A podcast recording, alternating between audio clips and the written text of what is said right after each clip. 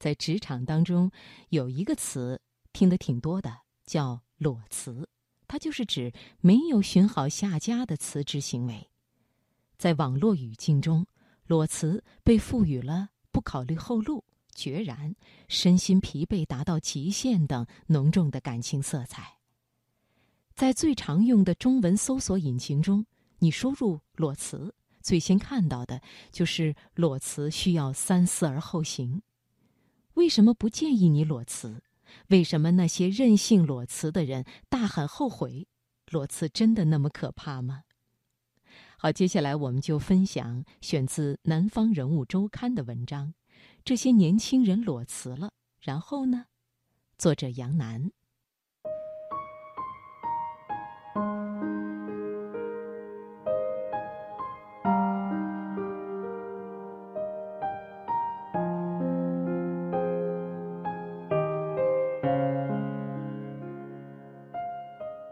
我叫 Vivi，三十岁，生活工作在上海，之前是一家公司的市场部专员。二零一九年一月裸辞。我知道自己一直处于亚健康，但是在裸辞之前，我都不知道原来这些都可以治好，因为大家都是这样，这是一个正常的状态。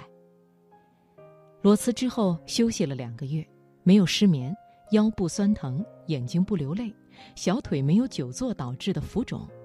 真的很久没有体验到整个身体都在正常运作的感觉了。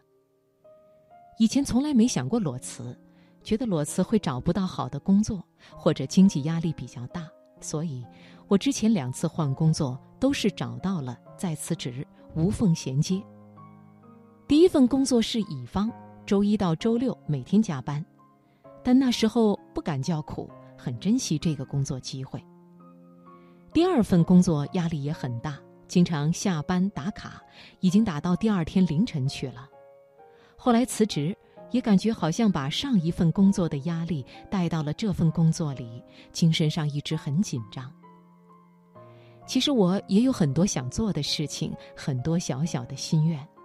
除了上班，我很想去学做饭，想学日语，还有很多想看的片子。以前有人说。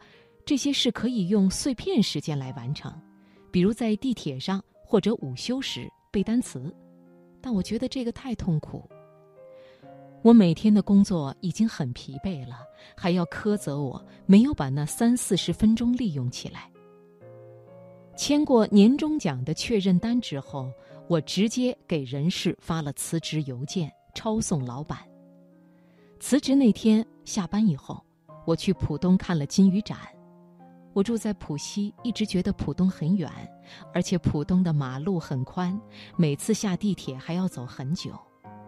但那天，我觉得浦东好美，好科幻，那些高楼好像被云雾绕着，觉得很迷幻。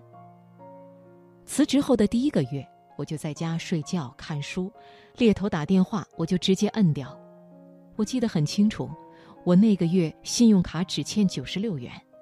而上班的时候，每个月信用卡起码要还八九千，压力大的时候会很想买东西，而我现在很少买东西，也有了时间去整理东西。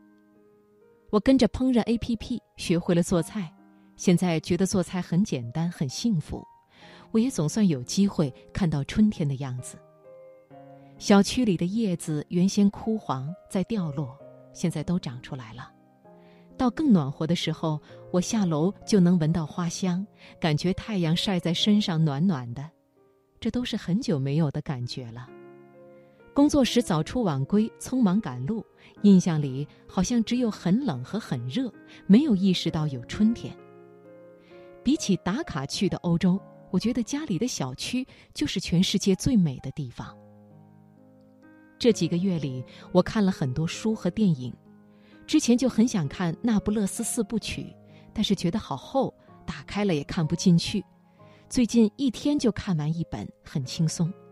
还有很多我在豆瓣上标了想看的电影，最近都标成了看过。终于感觉自己的时间不再是被同一件事和同一种混乱占据了。除了没有收入之外，一切都是人生该有的样子。这确实有点像大学时的状态。那时觉得一切都很理所当然，时间就是属于自己的。但是我现在很珍惜，觉得这样的日子过一天少一天。毕竟我以后还是要去工作的。快毕业时读了《月亮与六便士》，特别喜欢。我当时觉得，人就是要有为梦想牺牲的精神，觉得很浪漫。